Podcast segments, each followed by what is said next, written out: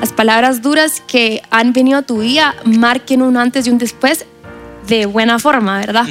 Cuando dicen los discípulos, dura es esta palabra, ¿quién la podrá oír? ¿Se referían al tono?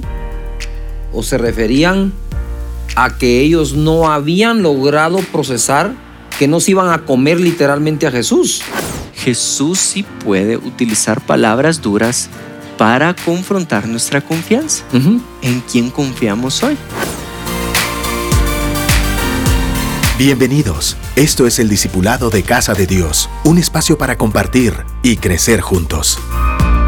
Hola a todos, qué gusto estar conectados en este nuevo episodio de la nueva temporada del Discipulado. Nunca me imaginé a Jesús así.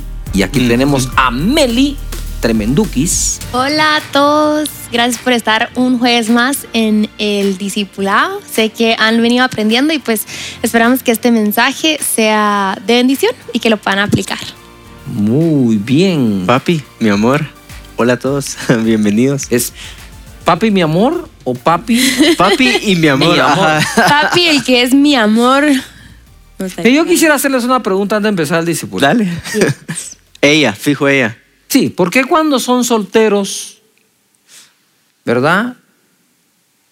Y es el cumpleaños de la novia, y si uno no la deja ir al hijo, la novia la arma los tamarindazos. Pero gracias por dejar a ir a mi hijo a mi cumpleaños. ya sentías, ¿verdad? Que sí, ¿por dónde va? ¿Por dónde va? Te veías nerviosa. Nada, es que se llevaron a mi esposo y no me invitó a mí, ojo al dato, pero bueno. No, es que fue una- siempre te invitamos, pero esta era una onda así solo de hombres. De, de hombres, está bien. Sí. Hay que repetirlo, ¿no? Ah, cada Pero la pastora Antonia nos tenemos que ir solo mujeres. Yo le dije a la pastora, mira, toma las mujeres y llévatelas. Nada más no las No las regreses. bueno, Tremendo. eh, nunca me imaginé a Jesús así. Eso me recuerda, les quiero contar algo. Estábamos grabando con Ricardo Montaner. El show de Navidad. Y yo conté unas historias donde yo me descompuse y me puse bravo y no sé qué. Y él me dijo, yo nunca me hubiera imaginado a Cash Luna así. Le dije, de lo que te has perdido, le dije, Vaya, si se ha perdido de buenos momentos. ¿va? Pero bueno, nosotros tenemos esos momentos difíciles, pero realmente nos hemos imaginado a Jesús pasando un momento difícil emocional donde algunas de sus expresiones, pues hoy las leemos, ¿verdad? Y es que para nosotros es más fácil leerlo que para ellos vivirlo y gracias a ellos escribieron. Entonces, ¿qué tal si nos metemos en ese tema? Juan Diego. Buenísimo. Eh, el episodio pasado pudimos ver cuando Jesús reprende y le dice, hombre de poca fe, ¿por qué dudaste? A Pedro. Y de hecho, la continuación de la historia es, vamos a ver más adelante, que pasa que Jesús camina sobre el agua, luego Jesús da una enseñanza del pan de vida y es tan dura la enseñanza que se voltea pierde muchos discípulos Jesús en ese momento por hacer algo correcto, pero se voltea a los cercanos y les dice, ¿quieren irse ustedes también? Y eso es lo que vamos a leer. Les hago sus maletas si quieren. Ajá, Sí. ¿se quieren zafar? Sí. Y vamos a leer toda esa historia, poniendo en contexto que es el momento donde Jesús lo abandonan, la mayor cantidad de discípulos lo abandonan. Creo yo que hemos estado los tres suficiente, lo suficiente en el liderazgo para haber perdido un discípulo en algún momento. Claro. Eh, es doloroso, es feo cuando alguien se va. Puede ser que tome un camino hacia el mundo nuevamente o puede ser que te ponen en jaque y te dicen, escuché la voz de Dios, que no es acá donde tengo que estar.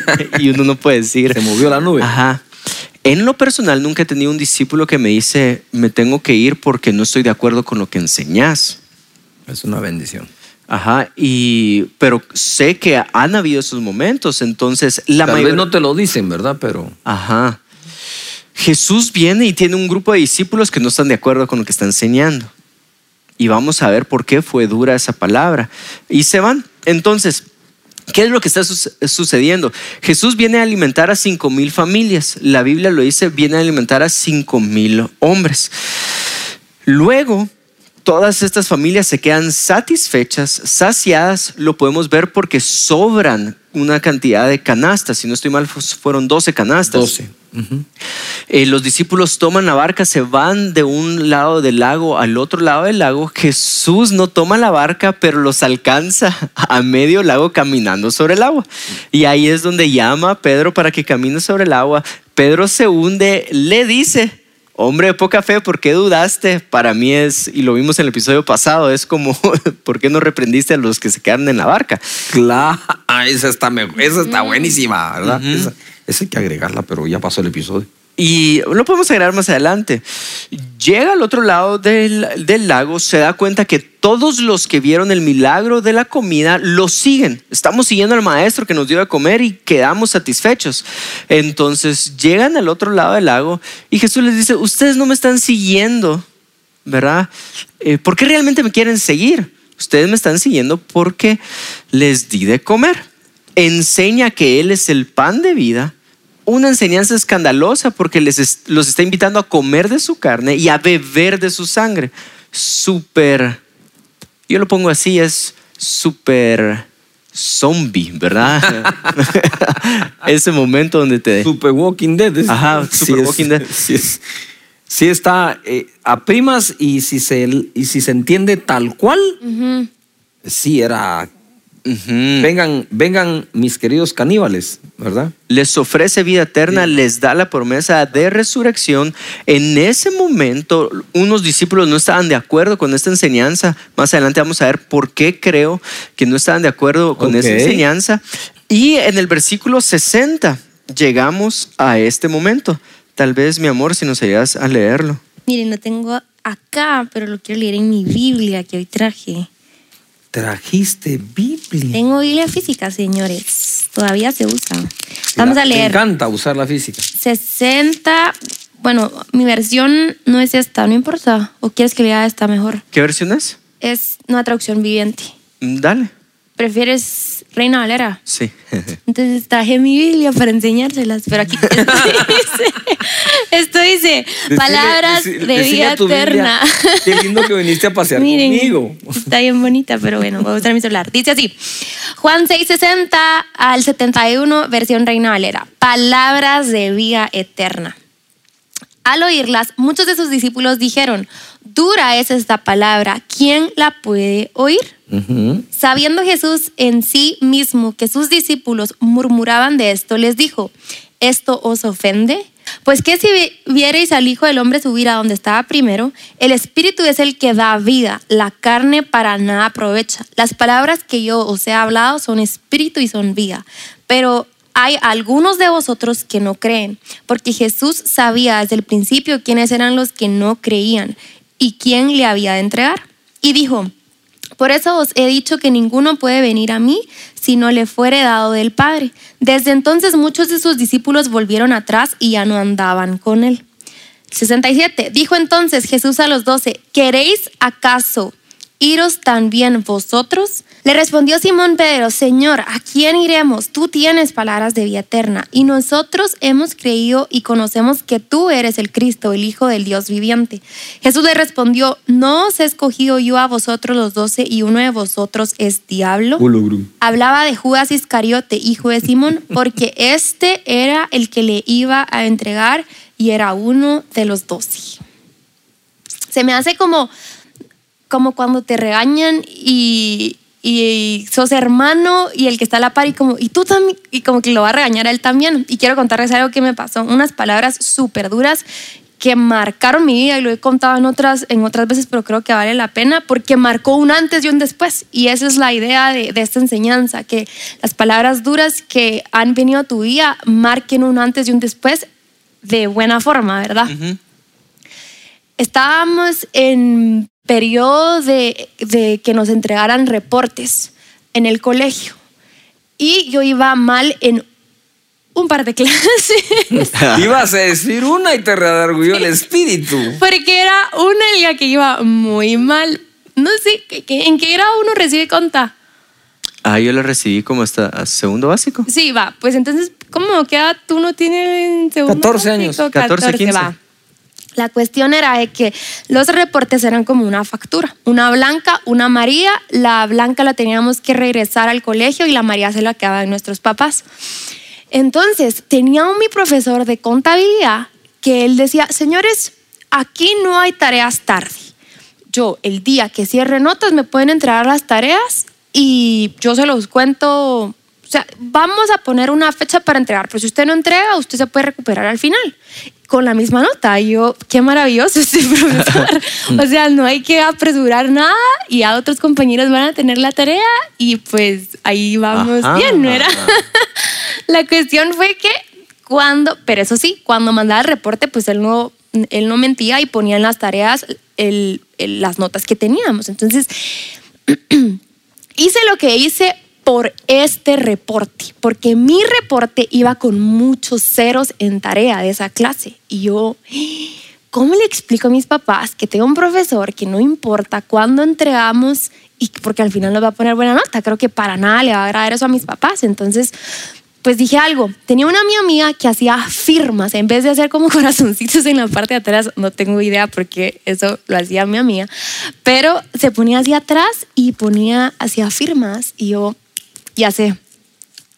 Es- Esta mi amiga, este, De hecho, me ayudó con tu firma. No, porque yo no lo hice, fue mi amiga. Ojo, yo no lo hice.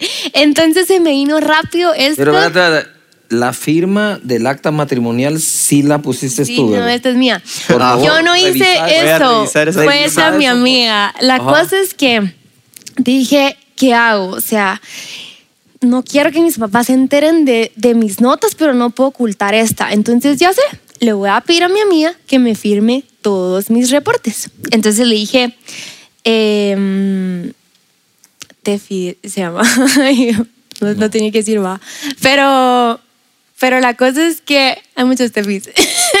la cosa es que le, me dijo, le dije, mira, me puedes firmar y esta es la firma de, mi- de mi mamá. Y ella, ah, va. Y se puso a repasarla. Después me dijo, pásamelos, ya me salió. Y yo, va. Y se las, se- me las pasó, se las pasé, perdón, y me las firmó. Y entonces se me olvidó. Y yo tenía una mi mochila de Looney Tunes que tenía muchas, muchos como compartimentos, como muchas ¿qué? bolsitas. Entonces yo, yo doblé en, muchos, en muchas partecitas estos papelitos y los metí al fondo de mi mochila. Y se me olvidó, pasó el tiempo y de verdad mejoré mis notas. Pero eh, pasó el tiempo, digo, dos, tres semanas. Y mm, la cuestión fue que este, mi mamá, mi mamá, estábamos a punto de salir y mi mamá quería un lapicero. Entonces no sé por qué agarra mi mochila, hacía así para sacar un lapicero. Era el cumpleaños de mi hermano y estaba toda, toda estresada porque quería que saliéramos ya y mira cayendo las, las notas. Para no hacer la historia, las abrió, se dio cuenta que no era su firma y me chicoteó con chicote, o sea, con- me corrigió con, con, chicote. Con vara. Y me dolió demasiado, pero eso marcó un, un antes y un después porque entendí la honestidad, claro, de otra forma. Me marcó tanto que hasta el día de hoy, si algo no me gusta, y puedo con muchas cosas, pero si algo no me gusta, es la, es la mentira. Fue, hubo, sí vi un antes y un después que marcó no solo mi espalda, sino literalmente mi vida para corregir eso en mí que no estaba bien. Sí, el antes y el después en los discípulos acá es obvio los que dejaron de seguir a Jesús y los que confirmaron y afianzaron el seguimiento en Jesús. ¿Cuál era la enseñanza de Jesús? La enseñanza de Jesús es, Él es, Él es la salvación. Él es el que trae la salvación. Él, es el que trae este nuevo pacto. Pero con lo que está diciendo Melissa muchas veces nosotros hemos escuchado palabras duras por encima de un chicote fuerte, es palabras duras como ejemplos. Tu jefe te manda a llamar y te dice, mira, necesito corregir esta acción. Y te pones nervioso, pero hay un antes y un después en puntualidad. O un doctor diciéndote, mire, el resultado del examen eh, es alarmante, tiene que componer su salud. O se muere en dos años. Ajá. Re duro, aunque te lo digan suavecito. o palabras duras de un hijo donde, papi, ¿por qué le hablaste así a mi mamá? Son palabras que se siente el peso. Pido la palabra. Cuando dicen los discípulos, dura es esta la palabra, ¿quién la podrá oír? ¿Se referían al tono? ¿O se referían a que ellos no habían logrado procesar que no se iban a comer literalmente a Jesús? Digo, no, ¿cómo así que no? No, espérate, aquí, aquí, aquí- aquí dejémosla porque ya este se- nos está llevando al punto de que quiere que nos lo comamos. Entonces, dura es esta palabra, no se refiere necesariamente al tono de la enseñanza, sino que al contenido que Ajá. dijo, uh, porque hay cosas duras de aceptar, aunque se lo digan a uno suave. Mm. Ajá. Como el doctor diciéndote, si no compone esto, no te levantó la voz, no te gritó. Nada. Pero- te mostró los resultados del examen. las sentís pesadas. Sí. Y por el otro lado hay palabras de vida. Es decir, que tu, tu hijo te diga, quiero tener un matrimonio como el tuyo. O que el jefe te diga, mire, lo voy a premiar por su desempeño, le vamos a dar un aumento, le vamos a dar esta posición. O que el doctor te diga, no sé cómo sucedió esto, pero es un milagro. Entonces, para un grupo fueron palabras duras y para otro grupo fueron palabras de vida. Para el grupo que abandonó a Jesús fueron duras estas palabras. Pero para Pedro y los discípulos, acá hay palabras de vida. ¿A quién iremos si solo en ti encontramos palabras de vida? Sí, y de hecho la enseñanza de comer de su cuerpo, beber de su sangre, eran la vida Ajá. como y fueron tal. las mismas palabras. Las mismísimas palabras. O sea que también cuando alguien dice es que me ofendieron, se- eh, me ofendieron se refiere a un pecado que cometieron contra esa persona o su sentimentalismo, sentimentalismo sus emociones, su, su temperamento, todo lo mira como ofensa, ¿verdad? Entonces aquí tenemos los dos, los- las dos, las dos eh, Y tú me has grupos. enseñado mucho en el deporte. ¿Qué pasa si el entrenador te llama y te dice, pone bien esa pelota al Ah. momento de armar en voleibol? Eh, puedes decir, ay, me ofendo, voy a buscar otro tre- entrenador. Ujú. O puedes decir, sí tiene sentido, el bien del partido, el bien común, el tener esta victoria, hay vida en esas palabras. Bueno, de hecho, eh, de hecho, otra que mencionaste es el entreno. Yo tuve una, una discusión, una conversación fuerte con quien era mi entrenador en ese momento, porque me exigía demasiado y a los demás no. Se me vino a la mente cuando mencionaste, ¿por qué reprende a Pedro que sí logró caminar y no a los de la barca que ni se lanzaron de ahí? ¿Verdad? Entonces yo le decía, yo estaba hablando a los de la barca, le dije, mira, pero ¿por qué no regañas a fulano? ¿Por qué no lo pones Ajá. en esto? Si vienen tarde, no traen el uniforme, a veces vienen con resaca de la noche anterior, yo te cumplo, traigo el uniforme, estoy puntual, hago todos los ejercicios y, me, y a mí me das, le digo yo. Y él me dijo así, ¿verdad? Él me dijo con sus sabias palabras, con sus palabras, ¿verdad? Que otros lo hubieran oído de otra forma. Dijo, mira, chino, me dijo, no seas tan tonto, me dijo. Si a vos te exijo es porque todavía tenés mucho que dar. Mm. Los otros ya no, me dijo, porque lo que me Claro. acabas de decir lo evidencia. Y entonces creo que también cuando reprende a Pedro es porque Pedro tenía todavía mucho que dar. Fue el único que no pidió que reprendiera la tormenta, sino que lo hiciera caminar en medio de ella. Entonces le veo un futuro a Pedro impresionante, ¿verdad? Pero son palabras que, o momentos difíciles, no solo palabras, momentos, ¿verdad? Ahora, Ajá. ¿por qué era dura para ese grupo de discípulos? Y quiero, quiero explicarlo eh, brevemente y de una forma muy clara. Jesús agarra el grupo de discípulos y les dice, ustedes no me siguen porque supieron distinguir las señales o los milagros. Ustedes me siguen porque tienen pan. Ahora, y empieza a, a cuestionar sus costumbres. Qué bueno. Estaban dudando si Jesús bajó del cielo, ¿verdad? Y él está utilizando el pan que multiplicó para ya hacer dos referencias, tanto el pacto de Moisés como el nuevo pacto de Jesús. Entonces, ¿quién descendió del cielo? Ellos querían una prueba que Jesús descendiera del cielo. ¿Por qué? Porque su líder Moisés descendió del monte con algo para darles. Y Jesús estaba descendiendo del cielo con algo para darles. Por eso Jesús les dijo, cuando me vean subir de regreso, se van a dar cuenta que sí bajé del cielo. Y dice, sus antepasados comían el maná, agarra el pan. Y todos los días se levantaban a buscar el maná y aún así murieron. Pero si ustedes comen de mi cuerpo una sola vez, tendrán vida eterna y la promesa de resurrección.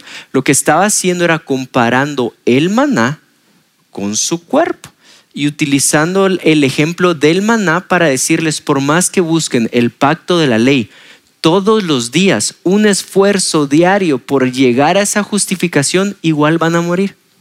Pero si ustedes tienen mi gracia, mi cuerpo, van a tener vida. Mi sangre. mi sangre y la promesa de resurrección. Por eso es que era dura la palabra, porque Jesús, utilizando el pan, les estaba comparando el pacto de la ley con el pacto de la gracia. Sí, pero además estaba comparando que dice, ustedes me siguen porque os habéis hartado, dice una versión. Mm.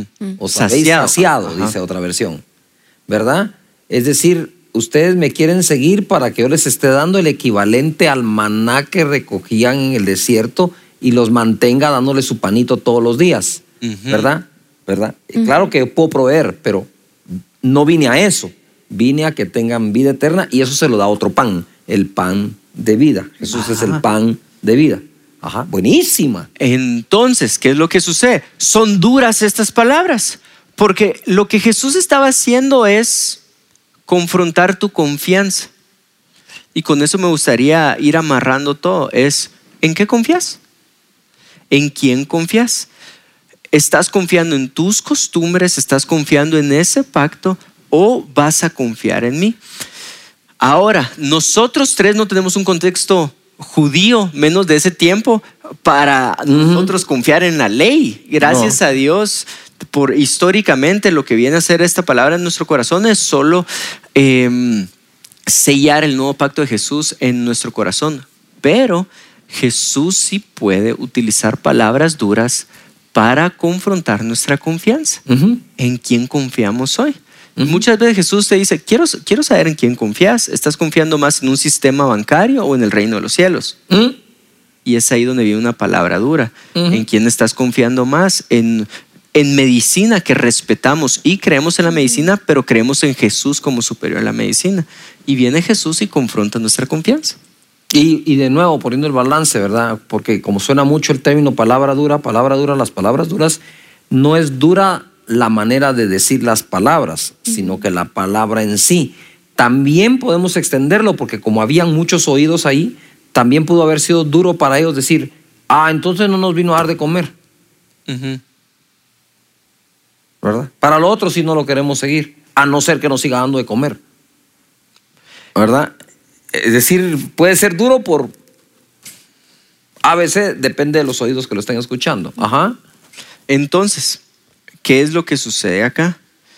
Hay muchas veces nosotros queremos la satisfacción que trae el seguir a Jesús. Los discípulos estaban satisfechos, estaban hartados, dice una versión, pero no queremos las incomodidades wow. que trae seguir a Jesús. Ahora, un discípulo de Jesús no tiene que elegir, no tiene que elegir una de las dos. Ya es como, si ah, entonces yo voy a elegir solo las incomodidades que trae seguir a Jesús. Ay, así soy mejor misionero. Ajá, qué, Ajá, qué es, qué sacrificado eh, ese líder, ese ministro. Porque los discípulos también tuvieron la parte de ser satisfechos con el pan. Sí, claro. Y con los peces, y con, ¿verdad? Yo me recuerdo de una enseñanza que tuviste, mi amor, hace mucho tiempo en un grupo estábamos y tú terminaste ministrando a ¿Cuándo fue la última vez que le pediste a Dios que te corrigiera? Y a mí se me quedó un montón porque no es bonito escuchar palabras duras. No es bonito que te ponga Dios en tu boca. ¿En quién estás confiando más? Estoy viendo que estás confiando más en tu trabajo, en un sueldo, en una posición. Estoy viéndolo yo. O sea, no es bonito que te digan, que te muestren tu condición. Mm. No es bonito cuando no estás bien, cuando quieres ocultar, cuando, cuando no, lo, no lo mostras. Entonces, esa oración me, me gustó mucho y me ayudó un montón porque porque hay que aprender a buscar esas palabras. No solo nos podemos ir en, en lo que estamos haciendo bien, pero tenemos que aprender a buscar esas palabras de corrección de parte de Dios. Ujú. Como tú lo decís, mostrar tu condición, tu, tu verdad. El versículo 26 dice así, Jesús les contestó, les digo la verdad. La verdad. Solo, solo esa frase, les digo la verdad. Hay veces que, bueno, a nosotros que nos gusta el deporte y tuvimos ese viaje que estabas mencionando al principio, eh, que un instructor te mire bajar y, y que le preguntes cómo me fue. Entonces hay dos caminos, decirte La muy bien. ¿Qué pasa si el instructor te dice, ¿querés que te diga la verdad? Sí, sí, sí, sí, sí, sí. O te lo va a decir de una forma muy polite, pero vos discernís la verdad y dices, ay, sí, no.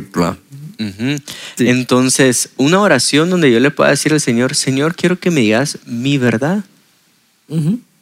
¿Cómo está mi, mi condición ahorita?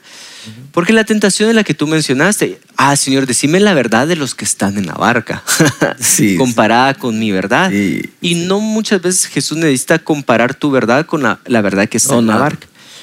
Que es lo que se me hace sumamente especial de este versículo. ¿Quién fue el que contestó? Fue Pedro. Pedro el que en el transcurso de la multiplicación de los panes y de los peces A este otro la lado enseñanza, ¿qué sucedió en medio? Lo de la barca Sí. quien recibió esas palabras de sal, ven conmigo, y quien recibió esas palabras, ¿por qué dudaste? Hombre, Que- poco- ajá. hombre de poca fe, o sea, en un lapso de algunos días recibió dos de esos momentos donde no me imaginaba o, o Jesús el así. mismo día. O el mismo día, de una madrugada a una tarde Le cayó. una ráfaga de dos correcciones de parte de Jesús y Pedro dice, ¿a quién? O sea, eres tú el que tiene palabras de, de vida eterna. Y Pedro era Pedro. Yo siempre he dicho que Pedro fue el más estable, incluso emocionalmente, los discípulos, contrario a lo que muchos dicen, que tenía altibajos, pero nadie que recibe tanto como recibió él es capaz de permanecer, a no ser que de verdad tuviera el corazón para tener las llaves del reino. Mm. Él era, grueso, sí. él era, ¿verdad? Pues, qué difícil, qué difícil. Y más adelante le dice, apártate de mí, Satanás, que Sí, también no, lo no, vamos a ver en el discipulado. O sea, de las palabras duras, por lo menos de cinco, tres se las llevó Pedro. Sí, sí nos, yo creo que Pedro no sale por todos lados, pero es, está bien. Yo, yo creo que hay maneras, mira, he aprendido algo, eso es de nuestro Maestro Jesús para con nosotros, Ujú. pero de nosotros quienes estamos trabajando en, en formar el liderazgo que Dios nos dio, o sea, de hacerlo crecer, debemos comprender algunas cosas. Tú mencionaste a un, a un instructor, es un instructor de esquí de nieve, de corredores. Y yo le hice la pregunta, ¿por qué siempre recalca en lo bueno que hizo uno y uno viene a una escuela donde quiere que le digan que hizo mal? Y entonces él me dice, mira, me dijo, primero el esquí, primero debe ser seguro, después debe ser divertido y después se puede aprender. Esquiar es estresante. Mm. Si a eso le agregas palabras de descalificación a una persona que está haciendo lo mejor en medio de un terreno que está ondulado, desconocido, con mal clima, le agregas esas palabras, vas a obstaculizar, obstaculizar más todavía su proceso de aprendizaje. Porque encima de que está onda está fría, encima de que está difícil, encima el profesor me regaña que está mal, entonces creo que el, saber usar las palabras, ¿verdad?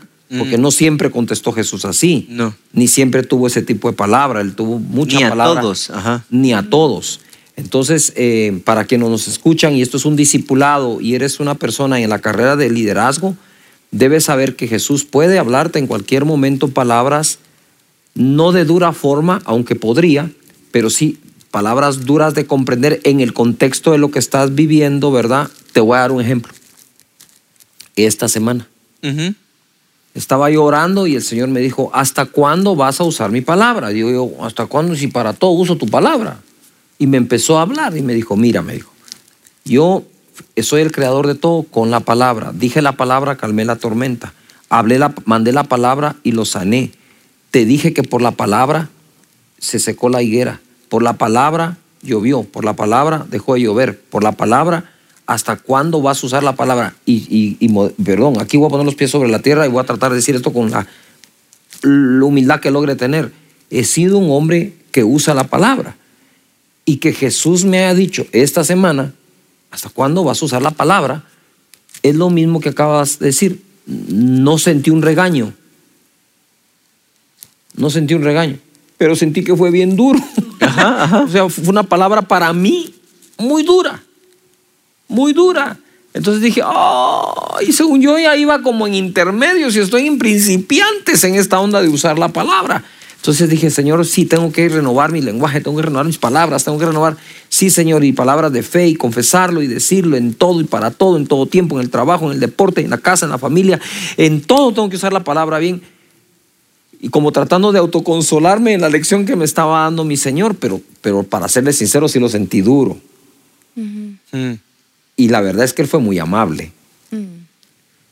Entonces me dijo algo duro de una forma tan amable, tan dulce, tocó mi corazón y ya vamos a poner a llorar aquí. Pero a la vez dije, ay Dios, ¿en qué han dado entonces? Todavía me falta más. Y la verdad es que sí. Porque querés saber la verdad. sí me dijo la verdad. Sí. Ajá.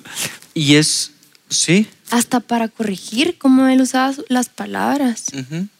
El Espíritu Santo en Apocalipsis dice, conozco tus obras, tu trabajo, tus desvelos y dice que por amor a, la, a mí trabajas en la obra, pero tengo una cosa contra ti, ¿verdad? Y ahí viene la palabra. Primero, los afirma. Es que sí, hasta con la palabra podemos ser salvos. O sea, es, muy importante nuestras palabras. Y es un antes y un después en tu fe, ¿verdad? Y eso es lo que tiene una palabra dura. Sí. Es un antes y un después en nuestra fe, era un antes y un después en la fe de sus discípulos, en la confianza. Y creo yo que el Señor nos abre la, puerta para, nos abre esta oportunidad para hacernos crecer en nuestra fe. Bueno, pero digamos que en el contexto, hijo, en el contexto, nunca me imaginé a Jesús así, que es la, la temporada en la que estamos. Yo sí logro imaginar a Jesús diciendo enseñanzas que a las personas les parezcan escandalosas, tropiezan o son duras. Lo que sí nunca me imaginé es que le dijera, se quieren ir ustedes también. Ajá. Wow, dije yo, ¿cómo así? ¿Se quieren ir ustedes también? Dijo. Prácticamente le está diciendo, ¿se lo quieren perder? Se lo pierden ustedes, porque él ya tiene la vida, él es la vida eterna, no tiene vida, él es la vida eterna. Entonces es, importante. Ibas a decir algo para ir cerrando que... Eh, eso, eso, que te abren las puertas de irte. sí, pero no nos vamos a ir porque Él tiene palabras de vida eterna. Así que es, es buenísimo eh, comprender esto. Esa escuela en la que estuvo Pedro, eh, se vieron los resultados en el libro de los Hechos.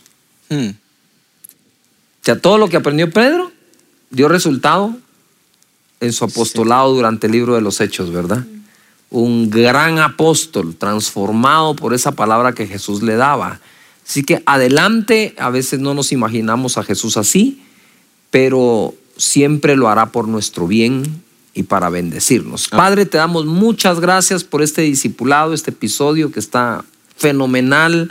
Gracias por tus palabras. Tú tienes palabras de vida eterna, Señor y mientras tu misericordia y tu gracia nos acepten, aquí nos vas a tener. En el nombre de Jesús. Amén. Amén. Muy bien, nos vemos en el próximo episodio. Síganos en los canales digitales. No se olviden de Enlace Plus también. Ahí tenemos todo este contenido y mucho más. Dios les bendiga.